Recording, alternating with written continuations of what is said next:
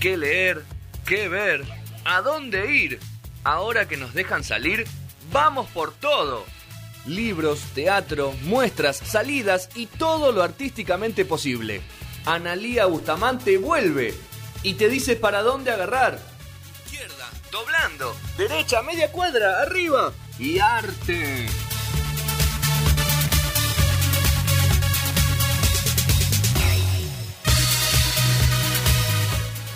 Tengo nuevos libros.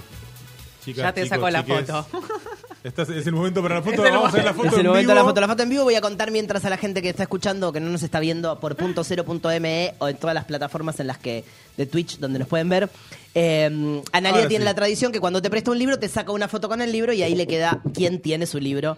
Es la, la mejor forma de atestiguar quién tiene su libro. Y me prestado. voy a llevar el libro de hoy, de la sección de cultura de hoy, de la recomendación que va a traer Analia Bustamante aquí con nosotros.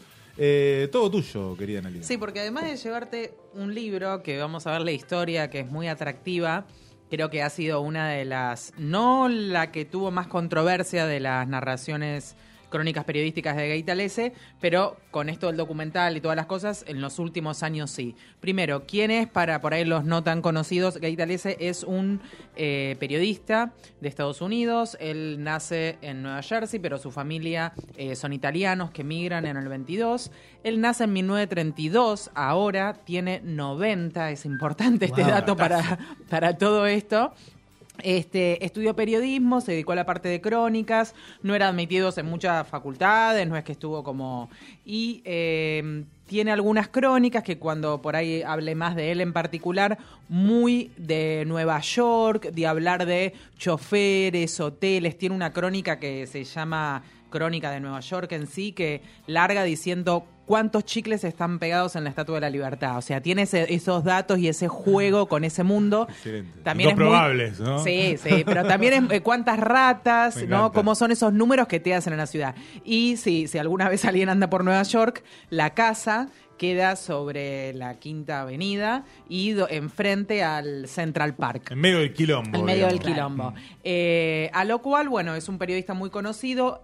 El momento más álgido es en 1981, cuando aparece una crónica periodística de él, que es, eh, son libros o que también eh, este, notas que aparecen en The New Yorker, todos diarios conocidos, que son verídicas, pero tienen elementos de la literatura. El estilo un poco periodístico de Hunter S. Thompson. Ese Sí, sería más o menos ese perfil eso, el que sí. estamos viendo. Eh, Thompson o eh, Truman Capote con la Mm. sangre fría, acá en Argentina Rodolfo Walsh Claro. con. Operación Masacre, todos ese tipo de periodistas que generan eh, un material verídico.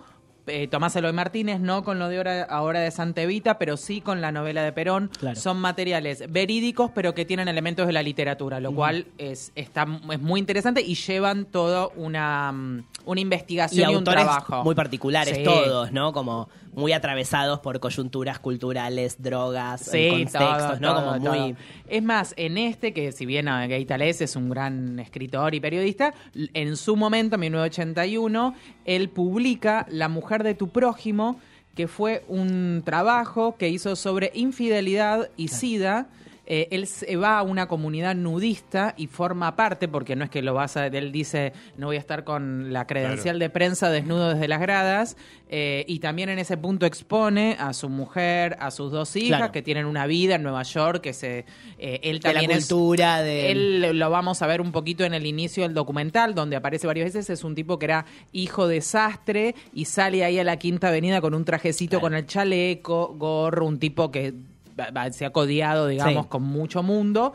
En ese mo- y, y también tiene obras y, bueno, ha hecho también su, su dinero. Él escribe la novela Honrarás a tu padre, eh, Honor the Father, que es desde eh, donde toma David Chase la adaptación televisiva con Los Sopranos. Claro. Claro. O sea, él viene, digamos, de. Pero forma parte del nuevo periodista, del nuevo periodismo y siempre se dedicó a eso y tiene un trabajo que, por eso digo, como una mezcla de este libro y otras cosas, lo vemos en este documental al principio que va mostrando cómo trabaja y también cómo la tecnología, ¿no? Lo fue moviendo. Tiene cajas donde va siguiendo y este es uno de los seguimientos que son casi, como decíamos al principio, 30 años. Claro. ¿Cómo empieza esto? El 7 de enero de 1980, Gaitalesa está con esta situación de un libro que tiene que ver con la sexualidad, ¿no? Pero es una crónica periodística, pero tiene que ver con algo, también un análisis, ¿no?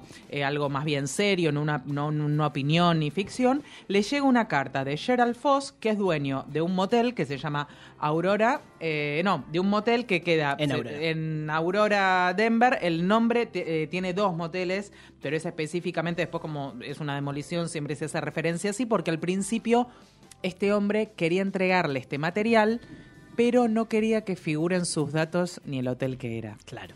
Empieza por ahí. Obviamente, Le- Gaitales perdón, que no terminaste de contar. Le manda una carta que dice... le manda una carta diciéndole, yo tengo la información De de 30 30, años. años. de observación, le explica espía, que él tiene un hotel, espiar, a- espiando y registrando, es interesante el registro que es eh, una pareja, es muy técnico, una pareja mediana edad, al blanco el texto, eh, sexo, y hay como un cuadrito.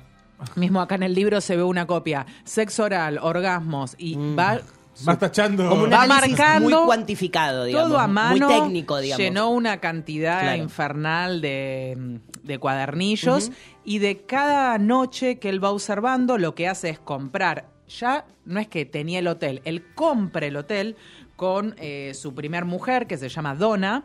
Esto es todo lo que nos narra No, Gerald cuenta- Foss. Claro, cuenta él. Él cuenta Sí. que vio el hotel, que el hotel es, es como hoy hablamos, todas esas casitas de costado Típico. que se puede entrar el auto, la conserjería adelante. Tenía techo a dos aguas, a lo cual tiene el techo bajado Claro. y hay todo como, Como un una guardilla, un claro. entretecho. Ahí él ve que es posible estar parado, lo alfombra todo, pone insonoro, todas las cosas y hace unas pequeñas rejillas justo arriba de la cama donde él puede observar y no ser escuchado ni visto. Y así va, o- compra el hotel con este fin y empieza durante 30 años a llevar registro. Según esta persona, escribiéndole esta carta a Gaitalese, le dice que tiene toda esta información que no se quiere, este, que le parece que es de gran utilidad para el mundo, porque el punto es este, él no es solamente un voyeur que vamos a decir observa y es una cosa morbosa, según eh, Gerald Foss, él es eh, un especialista. Claro, por Se eso te- yo te quería sí, preguntar sí. con este, este personaje de- del, que, del que sale toda esta información, si él, cuál era el vínculo que tenía con ese disfrute, si era un goce desde el punto de vista sexual o si había una cosa de sexualidad ahí o no, o había una cosa solamente técnica de, de una obsesión o de un Él cuando mambo de ese- empieza a contar un poco todo esto, eh, obviamente que dice que un hombre puede tener, hacerse uno o dos masturbaciones, pero después durante la noche viendo Sí, cinco, claro, claro. 25 habitaciones, Claro, no sea, pasa por no. ahí. Y cuando le hacen esta pregunta, que esto que me decís, Juan, habla de su infancia, Mm. de que él vivía con sus padres en una casa tipo de campo y enfrente vivía su tía Catherine, creo que es, está la foto acá, este, una mujer muy bella, sí, la tía Catherine, y dice obsesión sexual de Gerard. Claro. Vivía enfrente, una mujer con muy grandes pechos, muy bella, y él en un momento Empieza a fantasear con empieza ella. a fantasear, no, y empieza a fantasear con ir a ver por su ventana, Por que es lo que por la tiene de la tía. por la de la tía. Entonces se cruza y empieza a observar a su tía, él mismo lo cuenta que hay un espejo y que empieza a observar. Y le queda ese deseo, digamos, y eso y después no sé cómo eh, con su primer mujer Donna, llega a un acuerdo de que él quiere hacer esto y está todo bien. Y Donna después este, muere, creo, la primera mujer, y él encuentra una segunda mujer que, Que se también. llama Anita, que También. también. se lo blanquea y le parece genial Bien. también. Así que también ¿Cómo con lo, Anita. cómo lo contará? ¿no? Le, le dirá, Sí. che, mira, yo Mirá. tengo un estudio de Claro, acá estoy para haciendo hacer tal eso. vos- quiero hacer un laboratorio, le dice. Claro, claro, un clásico. Pero como la pregunta de Juan, parte de un deseo sexual, claramente. Pase de un deseo sexual, pero nunca desde el lugar eh, era un psicópata, lo que No, hacía, no. sino como él se lo toma muchas veces durante el texto, esto lo va investigando eh, Galese, pero al mismo tiempo eh, hay registros y nos van mostrando en el libro y también en el documental que tiene toda esta parte bien de facto. Eh, él se hace llamar como que es- escribe y narra y en algunos momentos es primera persona que yo, tipo eh, apagó la luz, yo prendí el ventilador, ¿no? Como que y a veces se llama Gerard en tercera Mm. o el Washer. Ah, ¿no? perfecto. Como que se está institucionaliza des- como... se desdobla se desdobla. en estos personajes. Y todo el tiempo, este, él supuestamente eh, habla de que quiere hacer un aporte este, a lo que sería la ciencia y todas las cosas. Este, y en ese momento había ciertos este, personas renombradas en cuanto a sexualidad y él se pone a la misma altura, digamos. Claro, sí, sí, sí, como Este, si fuera todas las cosas. Freud, digamos, Sí, como sí, a ese sí. nivel, digamos. Como Porque él no- dice que, bueno, que todo este se llama eh, Manor House, como se llamaba el hotel, y que en estos lugares los encuentros también tenían que ver con este eh, parejas de intercambios, homosexuales, Sí. parejas interraciales, Disidencias. adúlteros, adúlteras, mm, también algunos comportamientos extrañados. Era Estamos todo lo hablando que de tenía los que ver 60, 70. y más o menos, sí. Claro. Él empieza a ver desde 1966. Ahí hay un tema que después trae a colación que él declara una fecha de compra y tiene registros y parece que la fecha de compra es después. Es posterior. sí. Que eso surgió este recién cuando. Porque está el libro Y y, después documento. Lo que pasó con el libro. Claro. Pero también el libro sur- eh, tuvo después una modificación en, en la misma, digamos, reedición. A todo esto hay una realidad que eh, observar la vida íntima del otro es, un delito. delito, claro. Y se suma a todo esto, eh, bueno, él nunca se lo toma como es algo ilegal, él se considera un investigador, un pionero. eh, en, en ese momento los sexólogos eran Kissen y el Instituto Master Johnson, y él, él se pone a la misma altura.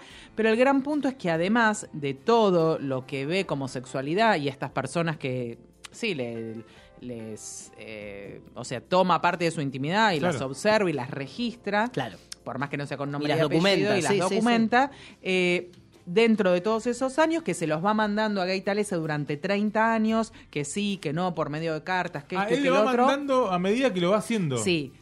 O sea, Desde un momento. a partir claro. de 1980 Sí. le empieza a mandar. Y sigue. Y siguen en el intercambio. Pero ¿qué hace Gaitalese como gran periodista? Agarra un bolso y se va para el hotel. sí, Claro. obvio. Y eh, está puesto en el libro y también él va, porque después él va al hotel, eh, le explica todo, ve la forma, ve las plataformas y Gaitalese sube con él y ve, Ve el lugar. ve el lugar y ve una pareja teniendo sexo. Que a Gaitalese le parece que no es gran cosa y sucede algo muy chiquitito que cuando uno se a que lo cuenta en el documental, está en el libro, que él, eh, como- dije, Gaitalese usa traje, muy fachero, todo, se acuesta para mirar por la rejilla y le cae la corbata, corbata. por el agujerito y el otro lo calza de arriba y lo saca. O sea que Gaitalese lo observa, empieza a chequear, pero al mismo tiempo Empieza a tiene que ver- participar, digamos. participe esa vez Ajá. y saca muchas fotos, se filma, todo tiene un seguimiento, obviamente, pero en 30 años Gaitalesi no- uno no puede, digamos, primero que es ilegal, pero además eh, empieza a investigar, porque esto es la única fuente. Claro. De que sea así. Entonces empieza a investigar, empieza a investigar, sigue, digamos, todo esto, él supuestamente lo sigue realizando, eh, y a su vez dentro de todo lo que iba apareciendo, aparece, que ahí es cuando todo se pone un poco más terrible, un asesinato, que él es testigo. Eh, de eso ya habían pasado seis años. Supuestamente es una mujer que eh, estrangula a un narcotraficante. Eh, también es medio complejo porque supuestamente a veces este Gerald Foss se mete en lo que está pasando en la habitación. Claro. Por ejemplo, había mirado desde arriba, porque no solo ve el hecho sexual, había mirado desde arriba que el narco guardaba la droga dentro de otra rejilla que estaba abajo.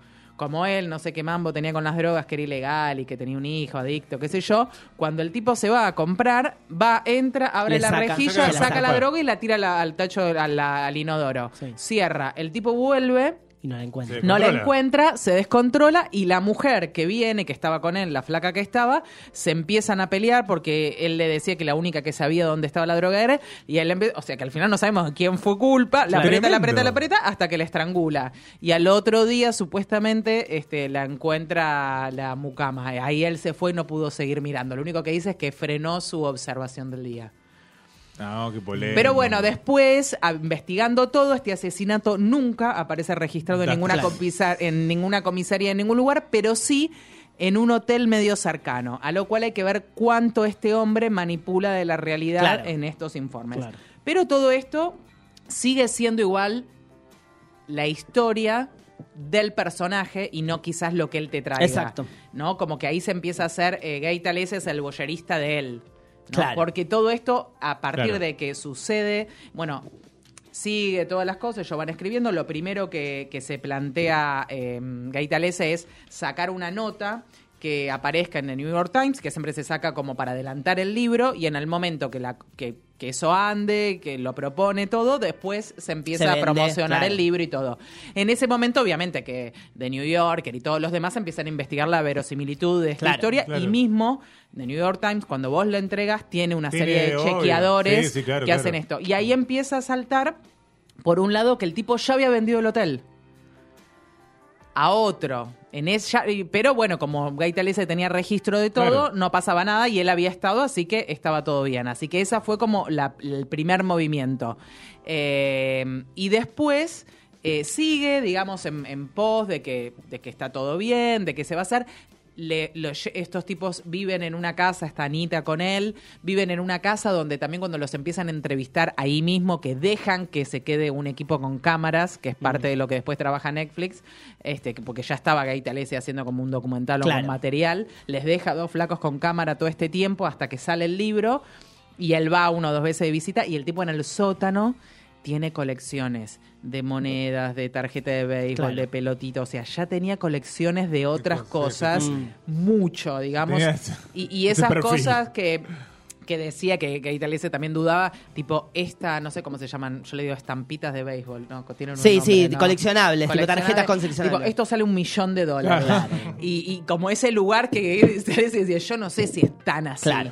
Claro. Y, y todo medio raro. Pero bueno, este hombre, los dos envejecen. Mm.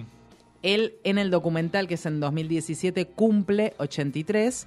Eh, Gaitalese hoy tiene 90. Entonces le dice, alguno de los dos va a morir. Esto ya prescribió. Ya está. Es Ya ahora. estamos Ubiquemos, jugados, es ya ahora. estamos jugados. Alguno de los dos va a morir en el momento. Y les deja esta cámara adentro, a lo cual se va viendo todo, toda la repercusión del tipo ahí, qué sé yo. Y cuando sale esta nota, además de aparecer esto de, mm, de los datos, aparece que el tipo durante un tiempo también lo había vendido y que no podía haber registro. Y ahí Gaitalese se- ya Pará, estaba saliendo claro. el libro, dice, no lo voy a promocionar, me siento estafado. Mm. Al final yo lo tenía dudas, pero me engañó todo el tiempo. Este, y ya después de haber laburado, Claro, ganado ya plata, porque el tipo la cobró, Claro. eh, porque ya se publicaba y se ponía su nombre y todas las cosas.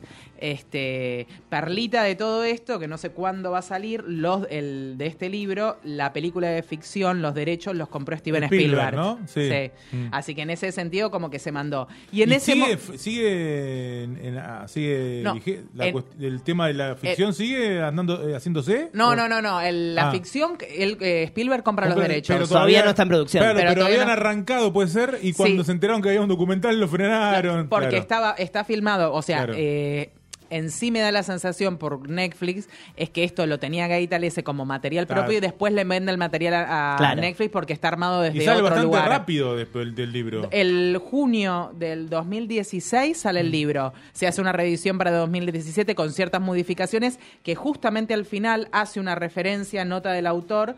eh, después de que el Washington Post puso en tela de juicio la verosimilitud de esta historia, hice unos arreglos, qué sé yo. Ese lugar es que durante deben ser cinco años, el tipo vende el hotel, sigue estando en funcionamiento, a un tipo, ese tipo había hablado con, lo- con la otra mm, empresa de periodismo, y les dice que, que él lo compró, pero bueno, después blanquea que le, que le Que dio las la llave, llaves ¿no? a Gerald y que Gerald seguía entrando y tenía acceso. Claro. Después este hotel se- eh, lo vuelven a vender y es demolido. Y se ve la visita de un Gerald medio, medio destruction. Este, A un hotel destruido. a- a- claro, eso. Pero lo más interesante es cuando el libro sale y es como el furor y si es verdad, no es verdad. Y, y- y Gerald se hace famoso, Claro, que es lo que él claro. quería que veníamos diciendo. Eh, él vive con Anita en esa casa, los dos ahí que no se vinculan con nadie, ellos no tienen amigos, no Claro. tienen nada. Eh, ellos se- piensan que en cualquier momento viene la prensa y todos lo van a mirar y están todo el tiempo mirando por mirillas y a su vez adentro son filmados porque dos por tres se ve a Anita, que es una señora mayor. También, claro. que se saca el micrófono a la mierda. Claro, que está Que le podrida. dice, "Me Claro, vengo". claro, claro, claro. Como muy border. Pero bueno, la realidad es que el libro este, es genial. Es fascinante Porque la historia. habla, y aparte porque también habla de la sociedad de Estados Unidos. Mm. o sea, eh, lo que sí tiene Gaitales en ese sentido, que se para en una óptica donde es una conducta sexual y todo, o sea, hace, un- se ensancha, digamos, no es que toma solamente, y también toma la historia de este tipo, Y sí, que que, es- hay que, o sea, tu objetivo de vida después de dos mujeres y teniendo un hotel, o sea, él compra el hotel para hacer esto. Sí, tremendo, O sea, él ya es una historia en sí, fuera de que todo lo que supuestamente va registrando también puede dar cierta información verídica o analizable y todo. Es un espejo de una sociedad con algunos fetiches y, pues, y, y aparte todo el tiempo ves un personaje que cree y le parece muy importante lo, Lo que que, está pasando. Claro. Y después se, se desdobla todo, es eh, siendo Gerald observado por la cámara y se da todo vuelta. Y yo creo que sí se tocó el punto de, de pinchar un poco a Gaita Lese, eh, que, es el peri- que es el periodista, de sí, que lo mismo pasó con Kapuscinski, que alguna vez lo vamos a traer, que es un periodista eh, más de países, África, Rusia, así, muy conocido, que en algún momento se dijo que había cosas que tenían sus notas que no eran verdad y eran inventadas. Pero bueno, el cronista eh, periodista tiene algo en la pluma que puede ser una metáfora, entonces ahí empieza a ser, y a veces uno entra en duda si eso Claro. no es, porque hay mucho periodista, periodismo que se hace desde el escritorio, sin haber Sin ido a hablar con nadie. Total. Y eso pasa muchísimo, hay mucha, eh, se llama pescado podrido que se vende.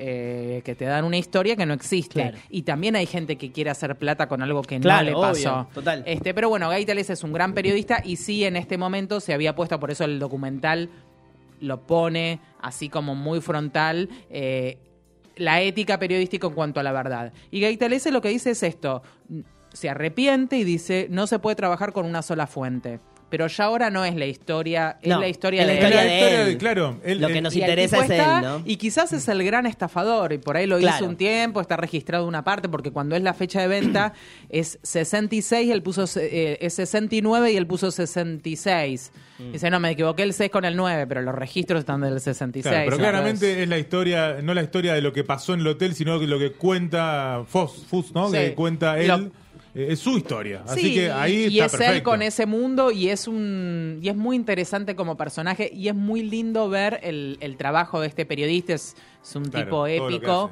sí. Después lo vamos a traer en otros libros y todo. Es eh, es también uno de estos personajes de Nueva York de, de mucho mundo de New Yorker y que esto y que el otro de, del Washington Post y todas las cosas y siempre estuvo metido en muchas cosas.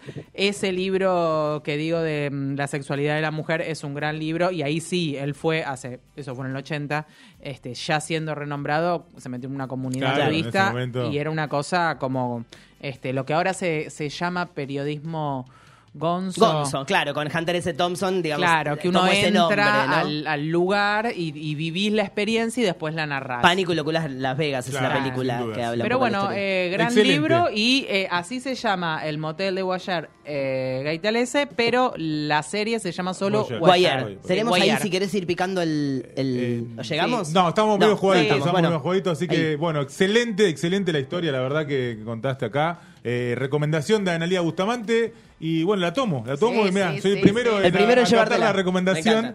Así que mm, bueno, eh, se viene un poquito de socioambientalismo de la mano de Julieta Lucero en el próximo bloque. Escuchamos Tierra de Fuego, una banda hermosa que se las recomiendo. Esta canción es El Mono en la Pared, que eh, una banda de los años 2000 que anunció hoy que va a volver a, en acción, así que Chan, chan. en ese sentido escuchamos un poquito de esta canción hermosa y volvemos con Juli, dale.